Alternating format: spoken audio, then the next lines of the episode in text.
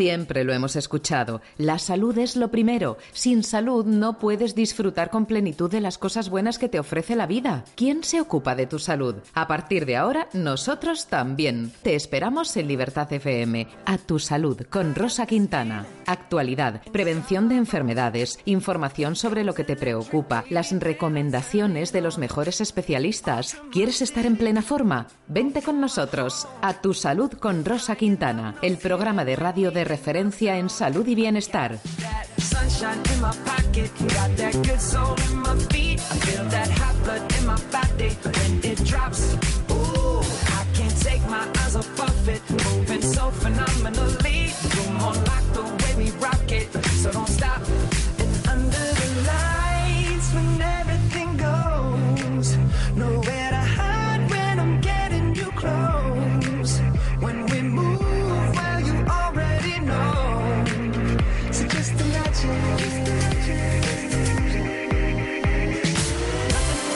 Buenas tardes, buenas tardes, ¿qué tal estáis? Bienvenidos a una edición más de A Tu Salud con Rosa Quintana. Aquí damos comienzo cuando son las 20 horas 2 minutos del lunes 27 de enero a un programa más en el que nos, nos ocupamos y nos preocupamos por tu salud y tu bienestar. Juan Núñez en la dirección de producción del programa. Buenas tardes, querido. Buenas tardes, Rosa, ¿cómo estás? Muy bien, con mucho frío, ¿no? En los madriles. Sí, se ha notado, se ha notado. Se ha notado, baja. ahí pegando. Sí, sí, pues nada, hay que abrigarse mucho para seguir sanitos. Daniel Blanco en el control técnico. Hola, ¿qué tal? En el 107.0, lo habré dicho bien, lo repito, 107.0 de la FM Libertad FM, también cuidando de su salud estamos.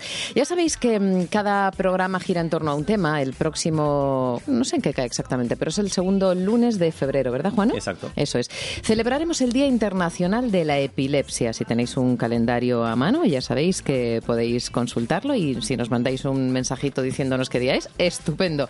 Segundo lunes de febrero, Día Internacional de la epilepsia una enfermedad, una patología, un eh, proceso por el cual atravesamos en determinados momentos de nuestra vida. De esto nos van a hablar eh, las especialistas que están y los especialistas que están hoy con nosotros. Hasta que llegue el momento de abordar el tema de la epilepsia, cuáles son las causas, cuáles son las consecuencias, cómo se vive con epilepsia, vamos a abrir nuestro espacio de noticias, esas noticias que Juan escoge cada semana para que vosotros tengáis lo último de lo último en información. Vamos a comenzar hablando de las dietas. Ya sabéis que las dietas altas en proteína están muy de moda, pues parece que pueden aumentar el riesgo de padecer infarto, Juano. Sí, como dices, como están de moda por el tema de que ayudan a perder peso y todo eso, de ahí que se hayan popularizado, pero algunos estudios realizados en animales y personas indican que puede eh, estar relacionado con la aparición de problemas cardiovasculares. Un equipo de, investigación, de, investigadores de la Universidad de Washington, en Estados Unidos, ha visto que estas dietas pueden aumentar el riesgo de infarto, ya que favorecen la aparición de placas en las arterias. Mm. Eh, la cuestión es que en el proceso eh, de, la, descomposición o el uso de, la, de las proteínas que se han ingerido, eh, se producen otras proteínas, las mTOR, que afectan a los macrófagos. Los macrófagos son los glóbulos blancos que se encargan de, desaparecer toda la basurilla que hay por ahí que va sobrando del cuerpo. El problema es que estas proteínas les afectan de tal manera que los, hacen engordar y dejar de cumplir su labor de limpieza.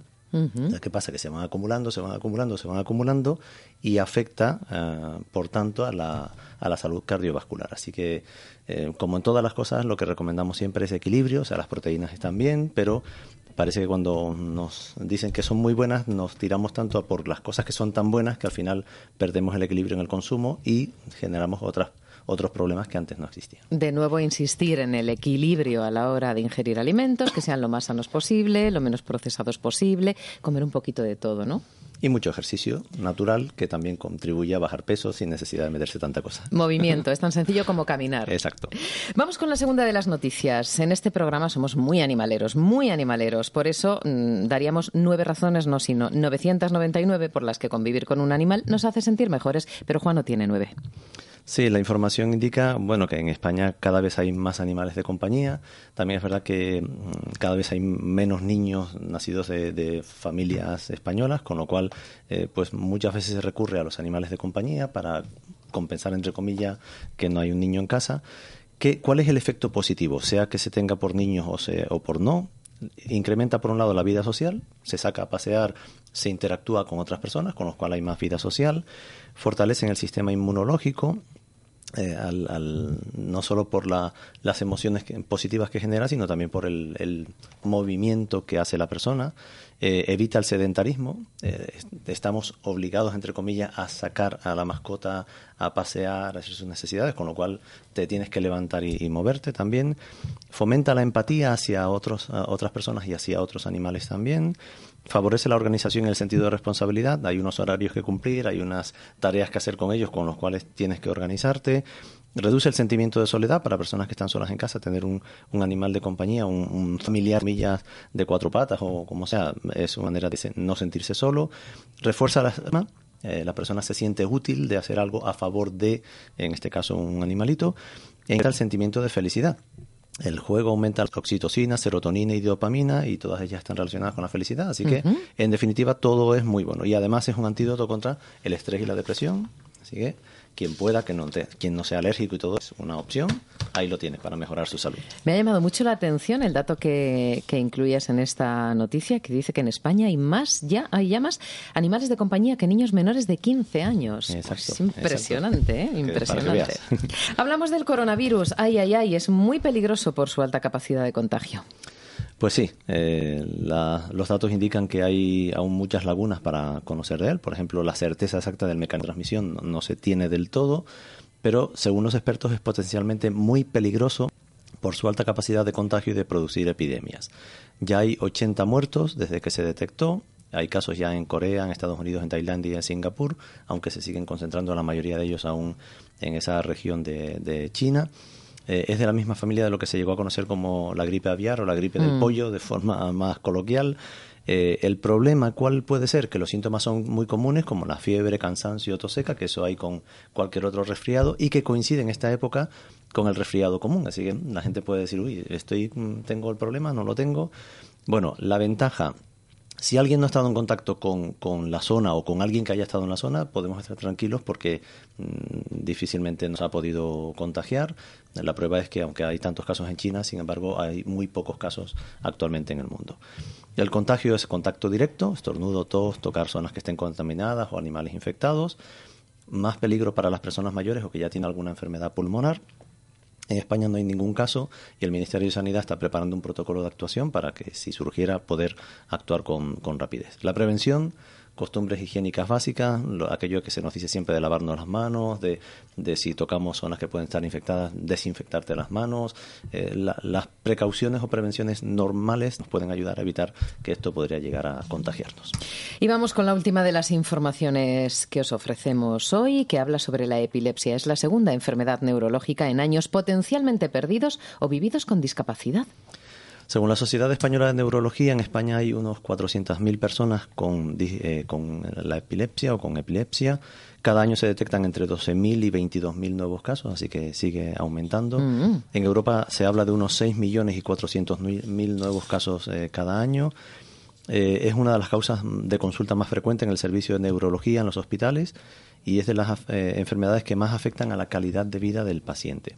Es una enfermedad grave, generalmente crónica, suele estar asociada a estigmas, a la coexistencia con otras enfermedades, con dos o más, y el coste, el coste económico es muy, elevado. Se hablan de muchísimos millones que se gastan cada año. En realidad, en Europa, unos 20 billones de euros por año en atender la epilepsia, lo que indica el efecto. La OMS indica además que la epilepsia es la segunda enfermedad neurológica en años de vida potencialmente perdidos o vividos con discapacidad. Así que no estamos hablando de eh, una cosa que, podamos decir, ay, pues no, no pasa nada, ¿no? Si pasa, afecta no solo a la persona que la padece, sino también eh, a su economía, a la mía del Estado, a, la situación de las familias que los rodea. Así que es una enfermedad para tomar en consideración y, que la gente la conozca cada vez más. El diagnóstico precoz es muy útil de cara a evitar costes, pero también de cara a un mejor tratamiento a largo plazo de la persona, así que de ahí que se está intentando ayudar eh, a la gente en general a conocer la enfermedad y también al, a los eh, a los actores sanitarios para que la puedan detectar cuanto antes en un paciente que la pueda tener y poder atenderla. Uh, un 50% de los pacientes eh, pueden controlar sus crisis con un solo medicamento, así que ese es un dato positivo que se ha ido mejorando en los últimos 25 años ha habido muchos eh, aumentos o mejoras en, la, en el tratamiento médico, lo cual también es algo que queremos agradecer a los expertos que están dedicados a ello. Pues con eh, una parte de ellos vamos a hablar hoy. Muchísimas gracias por las noticias. La semana que viene más. Aquí estaremos. Y hablamos hoy, con motivo de esa muy cercana celebración del Día Internacional de la Epilepsia, de esta enfermedad. Lo hacemos con tres invitadas aquí en el estudio con nosotros y otros dos que entrarán después por teléfono. Os presento ya a quienes nos acompañan en esta mesa de trabajo. Son Carla Anciones Martín, neuróloga especializada en epilepsia en el Hospital Ruber Internacional de Madrid. Buenas tardes, Carla. Buenas tardes, Rosa. Bienvenida. Gracias. Isabel Madrid Sánchez, presidenta de la Asociación Nacional de Epilepsia AMPE y madre de una hija con epilepsia. Isabel, gracias por estar con nosotros. A vosotros. Y tenemos a Andrea Lozano, paciente de epilepsia y promotor de la web Lolito Epiléptico. Buenas tardes. Buenas tardes, ¿cómo estás? Con todas ellas vamos a hablar, como os decíamos, de en qué consiste esta enfermedad. Es una gran desconocida, está muy presente en nuestra sociedad. Sabemos cómo darnos con las personas que la padecen. Por ejemplo, Carla, me gustaría eh, comenzar hablando de ese estigma social que, que a veces eh, padecen las personas que tienen epilepsia, ¿no? ¿Cómo lo ves tú? Pues efectivamente, a lo largo de la historia, el epiléptico tradicionalmente se asociaba a un estado de posesión demoníaca, Sí. eh, incluso a- vinculado a estados psiquiátricos de descompensación, descontrol, de locura. Eso se va arrastrando y a día de hoy todavía te encuentras a mucha gente en, un- en ambientes sociales, digamos, normales, que ven a los epilépticos efectivamente eso como quizá como algo, una barrera, alguien que tiene un problema psiquiátrico, alguien que no tiene una cognición normal o que no tiene unas condiciones intelectuales normales. Entonces, bueno, eso les limita bastante a la hora de conseguir trabajos, de, de acceder a determinados círculos sociales o de incluso a veces aprender, básicamente. ¿Cuáles son las causas de la epilepsia? ¿Por qué se produce esta enfermedad? Pues es una buena pregunta. Eh, la epilepsia, o sea, el cerebro funciona por electricidad. Entonces, cuando hay hay una descompensación de esa electricidad cerebral, se producen las crisis epilépticas. Entonces, la epilepsia es la, la propensión crónica a desarrollar crisis epilépticas. Entonces, hay dos grandes grupos de epilepsias, así como decir, por, por así decirlo. Las que se llaman epilepsias generalizadas, y es que Normalmente por una predisposición genética que puede aparecer de nuevo en los pacientes, ese umbral de la electricidad está disminuido. Entonces, digamos que ese chispazo salta con más facilidad que con- en otras personas. Y luego están las epilepsias que se llaman focales y que mm, se producen porque hay una lesión cerebral que irrita una parte de la corteza cerebral y eso desencadena crisis epilépticas. Pero cada vez más se están descubriendo más causas, sobre todo ahora mismo el mundo de la genética y de la y de la patología autoinmune eh, están revelando que bueno que es, la epilepsia, las crisis son la punta del iceberg, ¿no? Debajo hay un montón de causas que, que subyacen. ¿Y cómo es posible que en pleno siglo XXI, que hemos avanzado muchísimo en la investigación de tantas y tantas cosas, algo que es tan cotidiano y tan presente en la sociedad como esos datos que arrojaba antes Juano, no se haya avanzado más en esto? Bueno, pero realmente eh, sí que está habiendo muchos avances. Por ejemplo, ahora el mundo de la cirugía, eh, de la epilepsia, eh, bueno, cada vez se hace más y más y se hacen verdaderas virguerías, como por ejemplo la implantación de electrodos profundos y termocoagulación, resección, incluso mediante técnicas no invasivas como la radiocirugía con el gamma knife, con láser. Entonces, cada vez se hacen técnicas más y más modernas y el mundo de la radiología, de la, de la neurofisiología, está en plena expansión. Y eso por no hablar del tema genético. Ahora cada vez mi compañero, el doctor Aledo, que aprovecho para saludarle, dice que no hay un, no hay un tratamiento de precisión, sino hay un diagnóstico de preci- precisión. Entonces, eh, ahora mismo, tanto a nivel diagnóstico como de tratamiento, eso, sobre todo en el mundo de la genética, estamos viendo que identificando un gen podemos aplicar una terapia génica dirigida para, para esa enfermedad, como por ejemplo es el caso del síndrome de Dravet, que, que es una encefalopatía del desarrollo con epilepsia muy grave. Muy bien, pues sí, parece que sí se, se avanza más de lo que en la sociedad civil Sí, sí, podemos sí. llegar a pensar, ¿no? Que bueno, eh, bueno, son datos excelentes. Isabel, como presidenta de la asociación, pero sobre todo como madre de una hija con epilepsia, ¿cuántos años tiene tu hija? 15. 15 años. ¿Con cuántos años se la diagnosticaron? Pues se llamó con tres años. Con tres años. ¿Cómo fue aquello? ¿Qué Uf. viste? La peor noche de mi vida. El peor día de mi vida fue un 22 de diciembre. Eh, bueno, la noche del 21 al 22. Eh, tuvo que tener un pico, bueno, pues para haberla dado una encefalitis. La niña se levantó al día siguiente con el lado izquierdo totalmente paralizado, no respondía a estímulos. Y bueno, pues eh, la llevamos a urgencias y demás y bueno, pues empezó a, a recobrar un poco el movimiento en el lado izquierdo alrededor de la una de la tarde. Entonces, bueno, se levantó encharcada en sudor, como si hubiera estado toda la, bueno, horas y horas y horas en, metida en agua. Entonces fue, fue complejo, ¿no? Fue muy complicado. Lo primero, pues un escáner, una trombosis, descartando eh, ecografías eh, de corazón, bueno, todo tipo de pruebas, ¿no? Y te sientes uf, que dices, mm, ¿esto qué, qué pasa aquí, no? O sea, mm, no sabes, no sabes qué hacer. Dices, esto no puede, no puede estar ocurriendo, ¿no? O sea, como padres, mi marido y yo nos mirábamos y decíamos, esto no puede estar ocurriendo, ¿no? ¿Qué es lo que ocurre, no? Y bueno, pues eh, a la hora y media de la tarde empezó a recobrar un poco los reflejos en el lado izquierdo. Y bueno, pues eh, la niña estuvo durmiendo pues prácticamente todo el día y de repente se levantaba, eh, estando dormida, se levantaba mirando siempre al lado izquierdo, pero estando dormida, ¿no? Entonces, lo primero que asocias es que son eh, pesadillas. Eh, a ver, pues eso, yo tengo también alteración en la fase REM y dices, a ver, esto es pues que la niña está soñando y que se levanta y tal.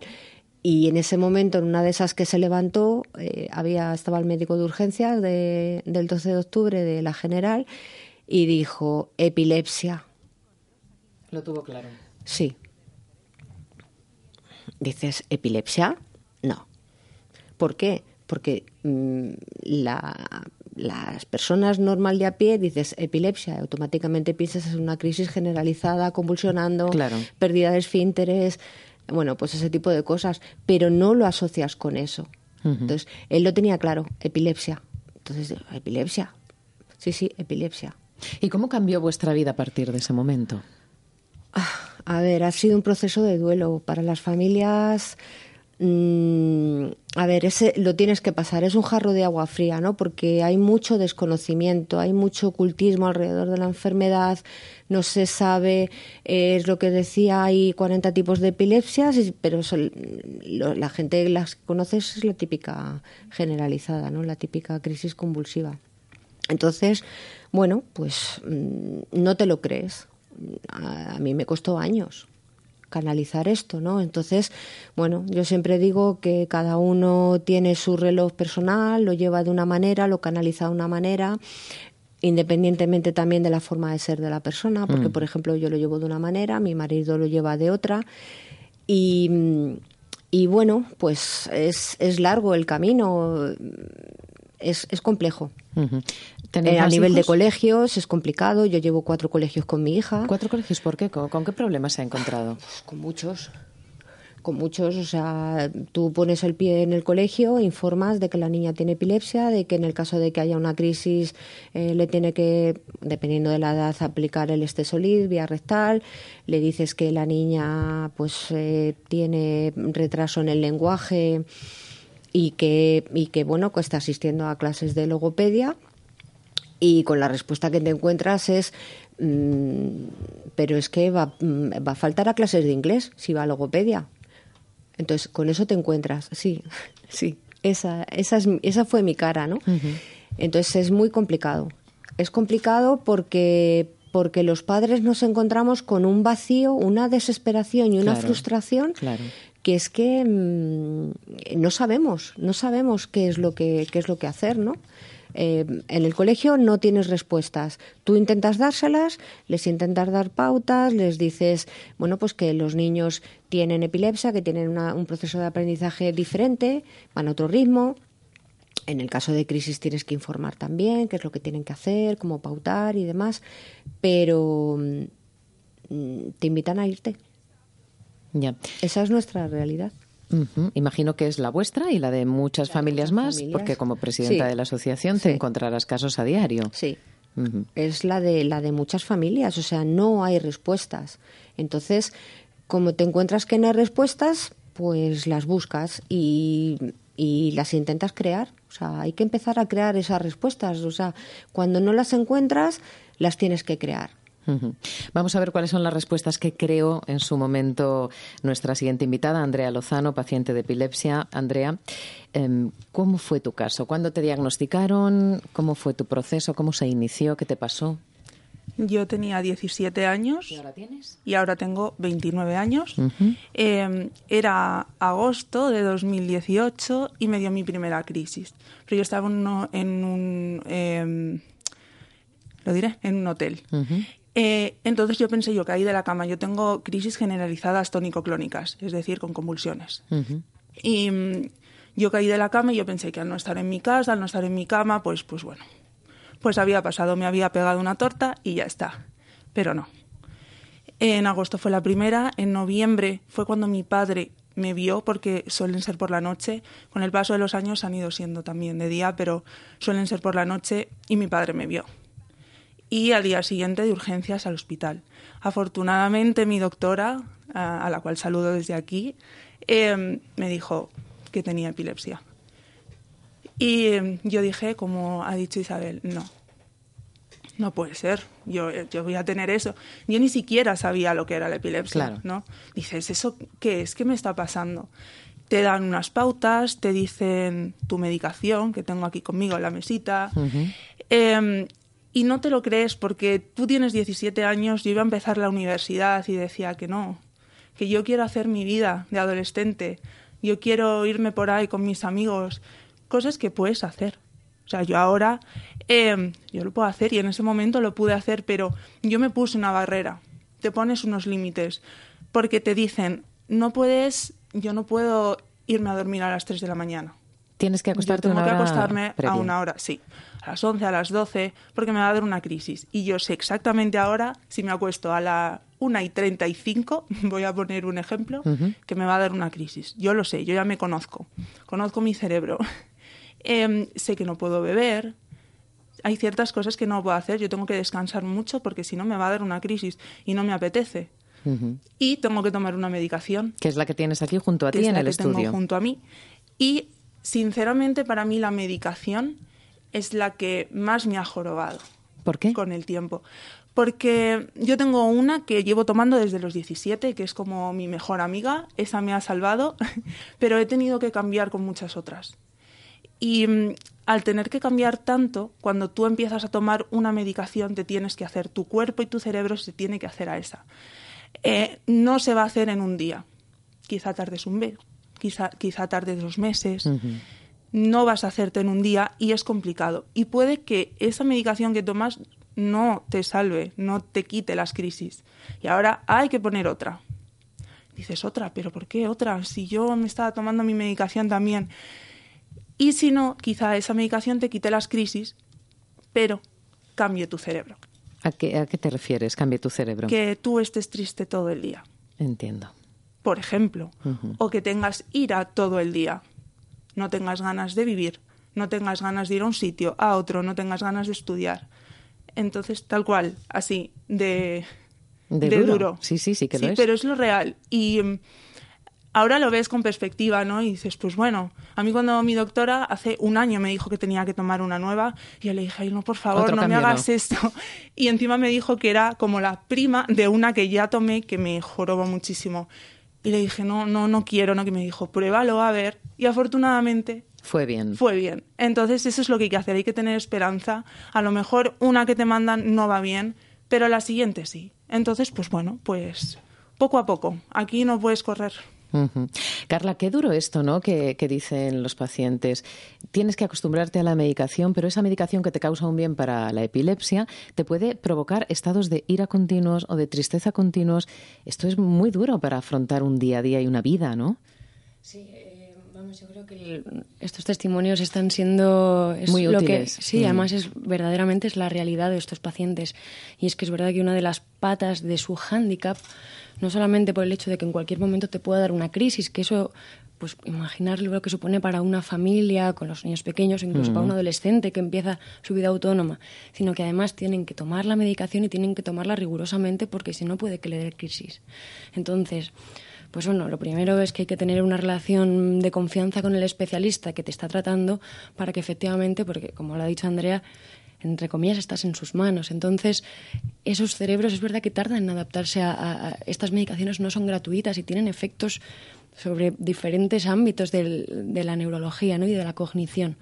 Entonces, hay muchos que te influyen sobre el ánimo, sobre el carácter, sobre, también sobre el peso, sobre la calidad del pelo, sobre el ritmo gastrointestinal, entonces es durísimo lo que se tienen que enfrentar y hay que, y hay que ser empático con ellos y entenderlo también. ¿Cómo tiene que ser entonces? ¿Cuáles son las pautas básicas para la vida de un paciente con epilepsia? Decía, decía Andrea que ya se conoce, sabe que tiene que descansar mucho, por ejemplo, tiene que irse a la cama una hora prudente. ¿Qué más recomendaciones serían necesarias para quienes padecen epilepsia? Pues cada, paciente es un mundo, pero en general eh, la mayoría de los epilépticos son sensibles a la falta de sueño, sobre todo a los horarios irregulares. Si tú todos los días te acuestas a las 3 y te levantas a las 9 de la mañana, pero lo haces todos los días así, probablemente no te pasa nada. Pero a lo mejor si un día te acuestas a las 6, eso es lo peligroso. Luego después em, el alcohol. El alcohol, sobre todo para encima justo para el grupo de epilepsias generalizadas de los adolescentes, es un, es un factor posiblemente desencadenante. Entonces eso fastidia mucho también a, a, gente que, pues que está empezando a hacer su vida social. Pero bueno, también hay epilepsias sensibles a, a la luz, a los cambios de luz, incluso a los fogonazos. Y luego hay otros tipos más raros que cada paciente es un mundo, pero hay epilepsias que se desencadenan por músicas concretas, por olores concretos, incluso a veces por pensamientos concretos. Y por supuesto el estrés, que empeora todo tipo de enfermedades, pero a ver cómo cómo podemos hacer para evitar el estrés, ¿no?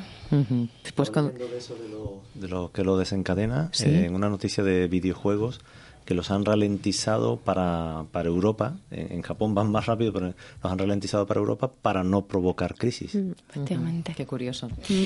Tenemos, sí. Quería decir, eh, no sé si los Pokémon, sabéis la noticia, en el 97 creo que fue, con, con un, no sé cuál fue de los Pokémon, que muchos niños en Japón tuvieron muchas crisis, viendo ese episodio concreto de los Pokémon.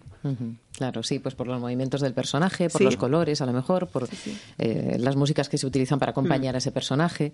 Sí, sí, es cierto. Vamos a ver cuál es el testimonio de Andrea, no, Andrea está con nosotros, de Irene Trago, que es paciente de epilepsia y además madre de una hija con epilepsia. Irene, muy buenas tardes.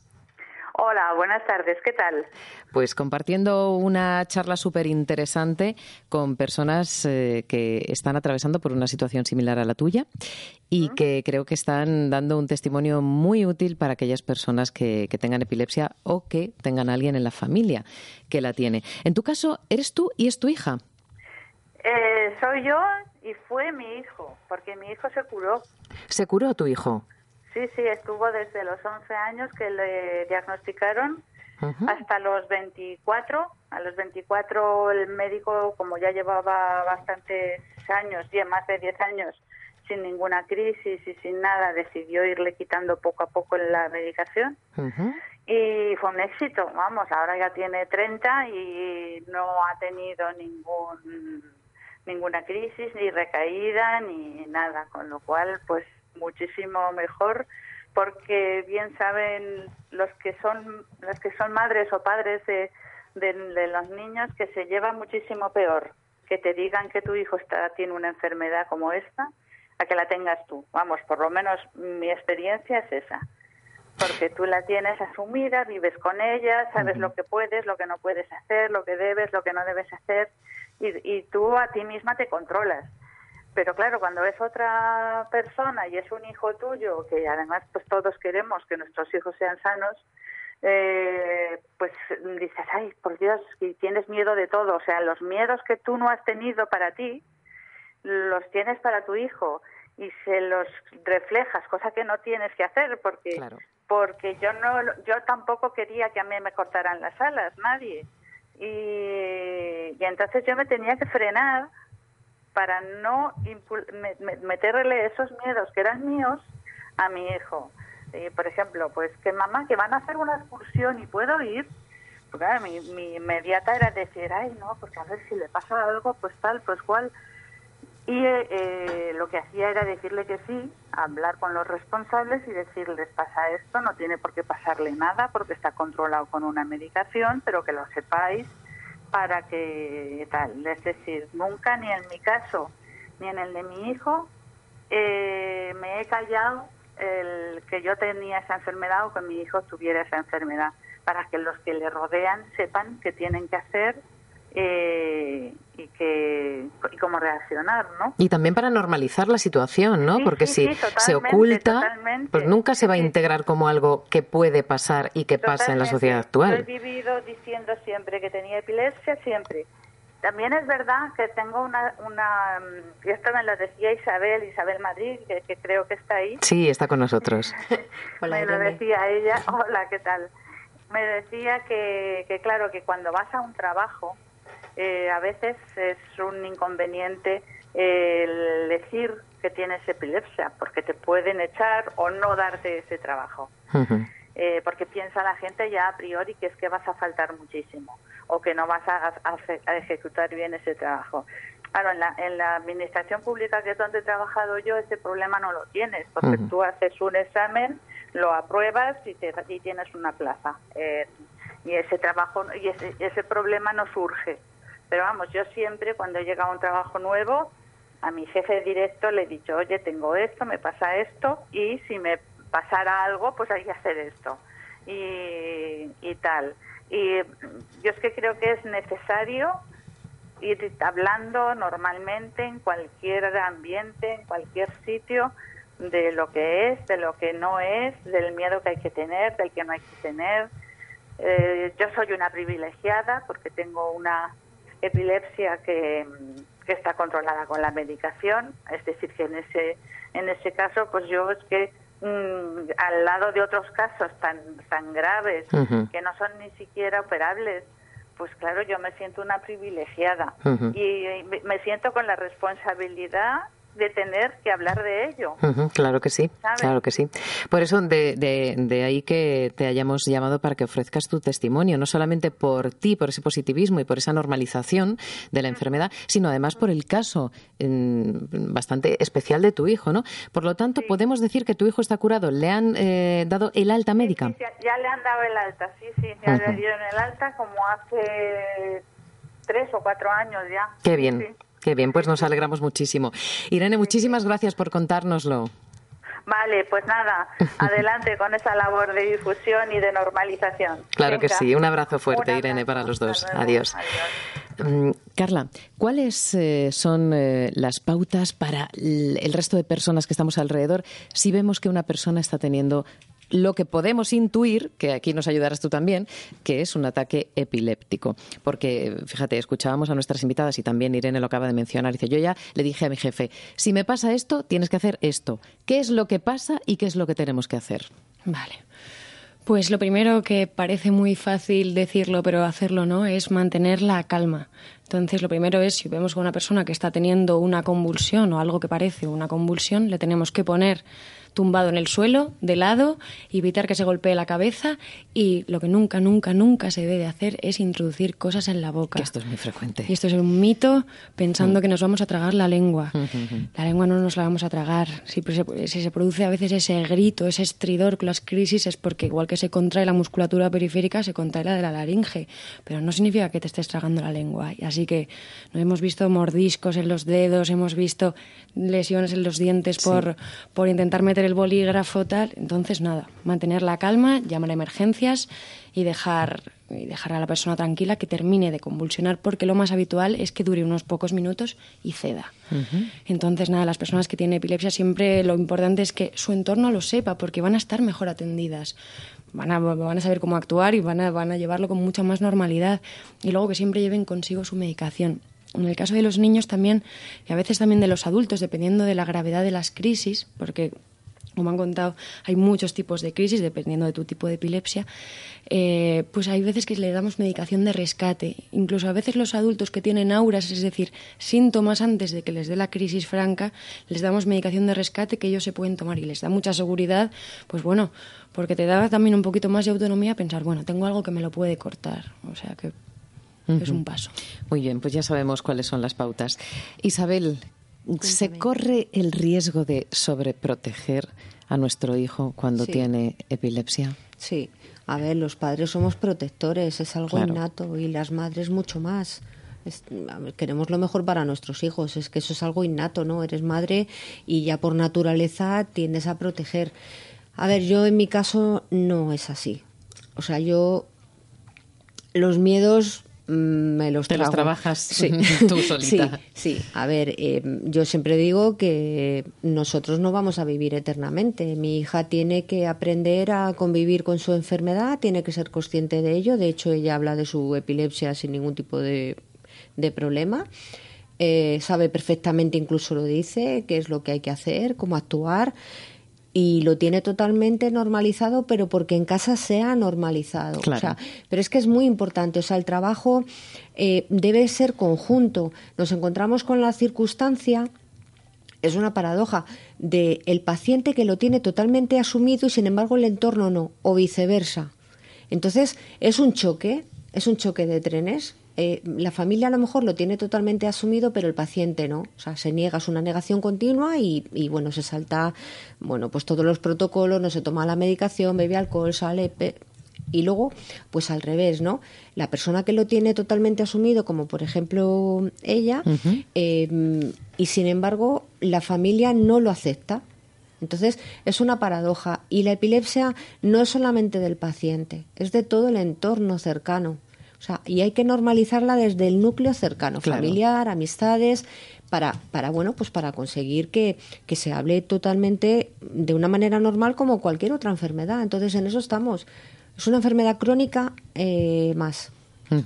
Y, ese, es el trabajo, ¿no? Pero no solamente de las asociaciones, sino de, los propios eh, pacientes y de las familias. Claro que sí. Es una labor conjunta entre, entre todos para, para llegar a la sociedad y trasladarle ese mensaje de, de normalidad. Pero creemos que mm, está tan, tan estigmatizada y tan por la falta de información. no hay información, se tiene miedo. Cuando tú tienes miedo a algo, o sea, cuando, no hay desconoces, efectivamente, tenemos miedo a lo desconocido. Entonces no hay información. Entonces hay que dar información y formación sobre qué es la epilepsia. Decías, Isabel, que nuestra otra invitada, Andrea, tiene plenamente em, integrada su enfermedad y convive con normalidad con ella. Y tanto es así que has fundado Lolito Epiléptico. Así es. ¿Esto qué es, Andrea? un año y medio. ¿Esto qué es? Cuéntanos. Pues em, como estábamos hablando de la aceptación, de, la, de adaptarte a ello, eh, al principio yo no, me, no lo aceptaba. Me costó mucho aceptarlo porque, como decía, empecé con 17 años, entonces para mí era... Yo no lo quería. Yo no quería eso, yo quería algo que no me gusta decir, pero no, yo quería ser normal. Claro. Pero ¿quién es normal? Pues aquí Nadie. Todos tenemos lo nuestro, bonito y feo, y es mm. así. Pero eh, con el paso de los años yo dije, yo quiero difundir esto, yo quiero hablar de esto y contarle a la gente qué es. Porque yo soy Andrea y tengo epilepsia. Y no estamos solos. Pero primero tienes que coger tú las riendas y decir, pues allá voy, yo me tomo mis pastillas, yo sé cuándo tengo que dormirme, yo sé que no debo beber, vamos a decir, no, no puedo, eh, sé lo que tengo que hacer y sé que tengo que contarlo y decirle a un amigo nuevo, hola, pues mira, yo tengo epilepsia, ¿sabes lo que tienes que hacer si me pasa? Soy muy afortunada con mi entorno porque mis amigos, mis familiares saben lo que es, saben lo que me pasa, lo que tienen que hacer y me quieren como soy. Igual que tú les quieres a ellos como son, Obviamente. con sus cosas también, ¿no? Ahí está, ahí está, y eso es lo, eso es lo bueno. Me han visto tener una crisis y hayan estado conmigo. Entonces yo decidí crear Lolito Epiléptico para contárselo a la gente, a las personas que no lo aceptaban y las personas que no sabían, porque muchas, muchas veces incluso tú mismo con la epilepsia eh, no sabes a veces lo que tienes que hacer, ni sabes muy bien por dónde ir, por dónde llevarlo. Y empecé con una web para hablar, para hablar. Yo lo que intento es darle un toque de humor a la cosa, para que no, no, no estemos, como pongo muchas veces, la epilepsia no es un drama.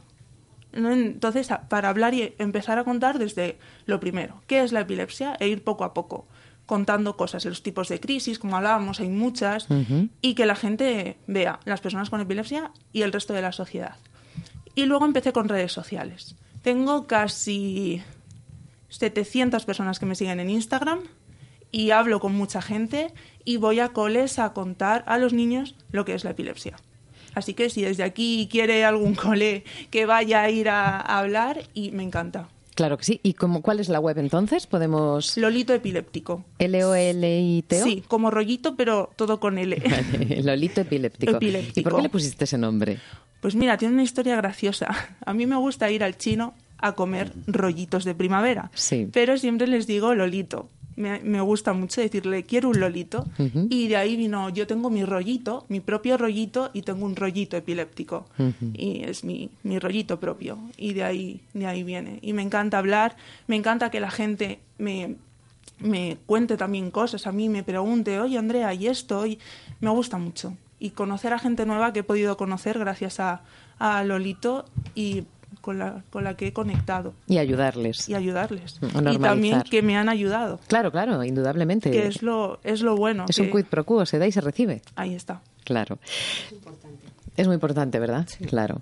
Carla, em, ¿hay dispositivos que detectan las crisis epilépticas o que pueden anticipar que vamos a tener una? Están en desarrollo. Todavía no hay ninguno homologado que nosotros podamos recomendar con una fiabilidad científica 100%, pero es verdad que ahora cada vez hay más dispositivos que se están estudiando y se está viendo que funcionan muy bien. Uno de los más conocidos, nosotros estamos, te he dicho, también trabajando con ello, es el, un reloj como el, como el iWatch, que se llama EpiWatch, de hecho, y nada, se pone, la, se pone como un reloj normal y va conectado por Bluetooth a un móvil que normalmente lo tienen los padres de los niños porque está un poco más enfocado hacia los niños y detecta cambios en la frecuencia cardíaca, cambios en la sudoración de la piel, incluso movimientos del brazo. Entonces, bueno, esto es muy útil sobre todo para que los padres descansen tranquilos. Luego hay otras epilepsias que se desencadenan por la fiebre, entonces también están sacando unos termómetros que se pegan al cuerpo de los niños y cuando empieza a haber subidas de temperatura da una alarma a los padres para que les puedan poner un paracetamol o cualquier cosa que les baje un poquito la temperatura y evitar el riesgo de de crisis. ¿Y para cuándo podremos mm, tenerlos en el mercado pues ya con que, toda fiabilidad? Espero que pronto, ya digo, esto, es una cosa, es un tema caliente, o sea que va a ser inminente. Yo espero a lo mejor a ver si a lo largo, quizá este año es un poco pronto, pero a ver si para el que viene ya tenemos alguno alguno que podamos distribuir. ojalá. Isabel, ¿cómo se pasan las noches teniendo una hija con epilepsia? Quiero decir, actualmente que veo que lo tienes más que integrado, más que normalizado, que ayudas a tanta gente desde la asociación. Claro, luego tú cierras las puertas de tu casa y tienes una hija con epilepsia. ¿Eres tú? Claro. ¿Cómo te vas a la cama? ¿Estás pendiente todo el rato de lo que le puede pasar o cómo, lo, cómo se maneja eso? A ver, cuando me paro a pensar, sí, y, a ver, se me eriza la piel. A ver, yo cuando recuerdo, pues evidentemente, si me paro a pensarlo, me vengo abajo, ¿vale? Entonces yo he desarrollado el mecanismo de defensa contra esto creando la asociación. Es mi manera de canalizarlo. Cada uno lo canalizamos las cosas de una manera. Claro. Bueno, pues eh, mi manera de, de canalizar los miedos ha sido creando la asociación, buscando respuestas para las familias, eh, no solo para, para mí y para mi hija, sino pues para quien, para quien quiera, ¿no? Eh, los miedos no van a desaparecer nunca. O sea, mi hija ha empezado a ir sola al colegio hace cuatro días y bueno, el miedo lo tienes. Es, es que es algo innato, ¿no? Pero, pero luego, bueno, pues, pues dices, es que no hay más, o sea, es que no vas a vivir eternamente y tu hija tiene que vivir, tiene que vivir su vida, tiene que ser consciente, ella se toma su medicación ya, ella lleva su medicación de rescate en la mochila y tú cierras los ojos y, bueno, y dices, que sea lo que Dios quiera. ¿Confías en los médicos? Sí. Sí. A ver, evidentemente los médicos son humanos, tienen derecho a, equivocarse. A ver, la, epilepsia lo que pasa es que mm, hay cierto tipo de ciertas epilepsias que son difíciles de detectar. Las ausencias normalmente se confunden con despistes. Entonces, por eso, bueno, nosotros desde la asociación estamos elaborando la primera guía multidisciplinar de epilepsia infanto-juvenil, que va a ir dirigida a profesores y familias, precisamente para la atención precoz, ¿no? Porque nos encontramos con muchas familias que, mm, los niños tienen una epilepsia latente, unas ausencias, entonces el profesorado mm, dice es que no me escucha, es que es que está inatento, es que le estoy hablando y está en babia y ese niño tiene una epilepsia latente. Entonces, hay que, por eso me, me, me, recuerdo lo que he dicho antes, que hay que formar e informar, ¿no? Los niños pasan mucho tiempo en el, en el colegio, en el aula, y, deben del profesorado debe estar informado de ese tipo de, epilepsias, ¿no? Claro, interesantísimo lo que comentaba Andrea, ¿no? Que su presencia en, la, en los coles para normalizar la situación y para dar información desde el propio testimonio, ¿no? Igual que vosotros, claro. En nuestra sección Salud sin bulos, sabes que siempre nos ocupamos de desmontar informaciones que son perjudiciales para, para la salud de la sociedad. Hoy estamos hablando de epilepsia y por eso está con nosotros el doctor Javier López, coordinador del Grupo de Estudio de Epilepsia de la SEN, Sociedad Española de Neurología, y responsable de la Unidad de Epilepsia del Hospital Clínico de Santiago de Compostela. Javier, muy buenas tardes. Hola, buenas tardes. Son varios los bulos que circulan acerca de las personas que sufren epilepsia. Pero uno de ellos ha salido al comienzo del programa. Nos comentaba una de las invitadas que cuando su hija, su hijo tenía que ir a una excursión, pues a veces se planteaban no dejarle ir a esa excursión por si tenía un brote durante el transcurso del día. ¿Qué nos puedes decir acerca de esto? Porque esto es algo que está bastante extendido, ¿no? El no dejarles hacer otras cosas por miedo a. Claro, sí, es una cosa muy extendida en, los colegios, en la sociedad, incluso a veces en los padres si no preguntan. El miedo a que le pueda pasar que pueda tener una crisis cuando está fuera de, casa en cualquier en cualquier momento pues eh, hace que bueno se sobreproteja tanto a los niños que sea peor no porque eh, lo ideal es que haga las mismas actividades que hacen todos sus compañeros y en el caso de salir de las excursiones se le va a crear un trauma eh, si no puede ir con ellos, ¿no? Entonces, bueno, sí que están muy extendidos, el que es mejor que se queden en, en, casa ese día y eso acaba tras, eh, con trastornos eh, psicológicos en los niños, ¿no? Por lo tanto, em, lo que sí tenemos que hacer es dejarles que hagan su vida. ¿Hasta qué punto, doctor? Bueno, pues lo ideal es que hagan la vida lo más normal posible, hay ciertas cosas que hay que tener precaución. Lo que, lo que antes se comentaba, es necesario que los profesores sepan que tienen las crisis, cómo hay que hacer en, si tiene una crisis en el aula, por ejemplo. Y eh, bueno, pues eh, si hacen las clases de natación, pues puede hacer las clases de natación, solo que alguien tiene que estar muy pendiente de ese niño con epilepsia por si tiene una crisis mientras esté con natación.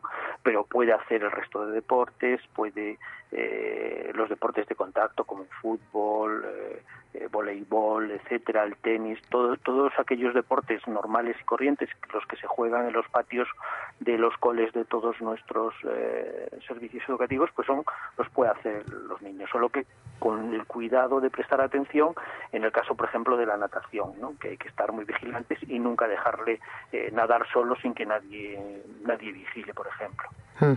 Tenemos en este momento una, mm, no sé si consulta, pero es un comentario en directo eh, de María Ángeles Rosa que nos está escuchando y dice que a ella le da miedo conducir. ¿Qué le podemos decir? Bueno, eh, conducir sí, eso es otro otro problema distinto, ¿no? Porque conducir, la ley que, que rige del carnet de conducir hace que un paciente epiléptico no pueda conducir si tiene crisis epilépticas hasta que no pasa un año de la última crisis.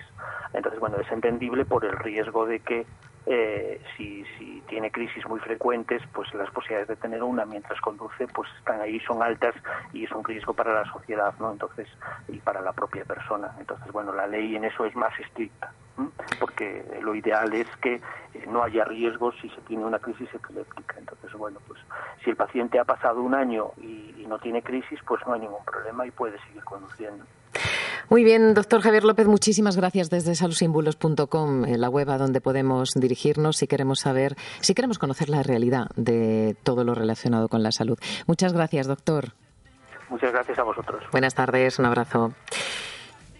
Carla, ¿cuándo tenemos que acudir al especialista? ¿Cuándo tenemos que ir al médico? Antes comentaba mm, Isabel que a veces las ausencias se confunden con despistes y demás. Claro, si nosotros vemos que nuestro hijo, nuestra hija o alguien de casa, de nuestro entorno, tiene esas ausencias o tiene algún otro síntoma, pero no lo, no lo sabemos identificar, ¿cuándo tenemos que estar alerta para decir, hay que ir al especialista o por lo menos hay que consultar al médico de familia para que nos derive a un especialista? Pues el, motivo más frecuente y con lo que muchas veces se suelen confundir las crisis, bueno, por cualquier pérdida de conciencia de causa no aclarada hay que, hay que acudir al especialista. Es decir, por un lapso de memoria o por una situación que de repente estoy en un sitio y no sé cómo he llegado ahí, por un desmayo o un síncope con algún síntoma o en una situación mm, que normalmente no que, que, normalmente no, no, se daría. Exacto no se daría o luego si tenemos algún tipo de síntoma neurológico transitorio, aunque pensemos que sea banal, porque hay crisis epilépticas tan sutiles que pueden cursar con, con, síntomas que normalizamos tanto como sensación de déjà vu, a veces como sensación de presión en el estómago, hormigueo de un brazo, a veces contracción momentánea de un brazo. Entonces, realmente cualquier síntoma neurológico transitorio de aparición de nuevo tenemos que consultar. También a veces en los niños, como, como hemos comentado aquí, los trastornos del aprendizaje a veces son difíciles de clasificar, pero muchas veces detrás de un, pues de un niño que, que no rinde en la escuela, un niño que era normal y de repente empieza a, a, ir peor, a ir peor, a ir peor, y empieza a estar más ensimismado, a veces hay una epilepsia detrás. Entonces, eh, eso también merece la pena que sea evaluado por un especialista. Esta es la recomendación para el entorno. Isabel, me gustaría que en un minutito, nos quedan cuatro minutos de programa, en un minutito nos dieras una recomendación para los padres de pacientes con epilepsia. Bueno, que no están solos, que somos muchos, que busquen ayuda pero ayuda fiable, eh, porque en Internet mm, hay veces que se encuentran verdaderas barbaridades, ¿vale? Que, mm, que no peleen solos, ¿vale? Que busquen, que busquen un respaldo, que busquen a alguien que, que, les apoye, que les ayude y que les, eh, y que les den respuestas, ¿no? Y bueno, pues que aquí estamos, que, que nos busquen porque aquí estamos para, para, ayudarnos. Somos padres, somos pacientes que vivimos y que convivimos con la epilepsia y les vamos a entender porque es que es nuestro día a día, con lo cual eh, que no se vengan abajo, que les ayudamos a pasar ese, ese duelo porque se lleva mucho mejor acompañado que no solo. ¿Localizan a la Asociación Nacional de Pacientes con Epilepsia AMPE? Nosotros estamos ahora mismo en la calle Mayor número 3, Ático. ¿Y una web? Eh, sí, eh, www.ampeepilepsia.org. Perfecto, con esto nos quedamos. Andrea, y una recomendación para los adolescentes que acaban de ser diagnosticados, como a ti te pasó. Pues eh, buscar ayuda, como bien ha dicho Isabel, y mm, afrontarlo, adaptarse, que va a costar más o menos. Eso es así. Cada uno tiene su tiempo, pero aceptarlo. Y luego em, vivir con ello y contarlo a su entorno porque quien está con ellos y quien les quiere va a estar allí y les va a ayudar. Pero sobre todo que ellos pueden. Muy bien.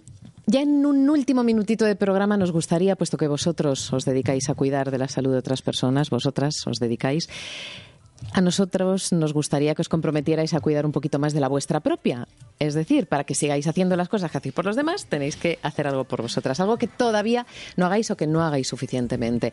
Carla, a ti, eh, ¿qué te gustaría hacer por ti que no estás haciendo? Y que te comprometes con nuestra audiencia, claro. Em, descansar más pues lo apuntamos en ese corazón eh, grande que entregamos a cada una de nuestras invitadas. Isabel, ¿y tú qué puedes hacer por ti? Pues yo casi que lo mismo. Lo que pasa es que he entrado en una dinámica que es que ya es como una droga para mí. O sea, eh, digo que me, me he vuelto hiperactiva. O sea, es un ya me, me, sube adrenalina ya con ganas de hacer cosas. Vale, ese es el por qué no lo haces. ¿Y lo que quieres hacer sería? Descansar. Descansar. Pues pero... venga, Andrea, ¿y tú qué puedes hacer más por ti? Pues ahora que he encontrado un trabajo, disfrutar de ese trabajo que tengo. Muy bueno, fabuloso. Carla Anciones Martín, neuróloga especializada en epilepsia en el Hospital Ruber Internacional de Madrid. Muchísimas gracias. Excelente trabajo. Isabel Madrid Sánchez, presidenta de la Asociación Nacional de Pacientes con Epilepsia AMPE. Muchísimas gracias. Enhorabuena. Andrea Lozano, paciente de epilepsia y creadora de lolitoepiléptico.com. Entiendo, muy bien. Muchísimas gracias por estar con nosotros y ojalá te llamen de muchos coles para concienciar y Ojalá, muchas gracias. Daniel Blanco en el control técnico, gracias, nos marchamos. Juan Núñez, director de producción del espacio, oye, excelente. Nuestras invitadas, yo creo que hoy han ayudado mucho a mucha gente. Mucho, mucho, seguro. Nos vemos la semana que viene, ¿no? Aquí estaremos. a seguir cuidando de nuestra salud. Gracias a vosotros por estar con nosotros en este programa, eh, que tengáis una semana excelente y ya sabéis que nuestro compromiso es vuestro bienestar. Hasta el lunes que viene. It goes electric wavy when I turn it on. Off from my city, off from my home. We're flying up no ceiling when we in our zone. I got that sunshine in my pocket, got that good soul in my feet. I feel that hot blood in my body when it drops. Ooh, I can't take my eyes off of it, moving so phenomenally. Come on, like the way we rock it, so don't stop.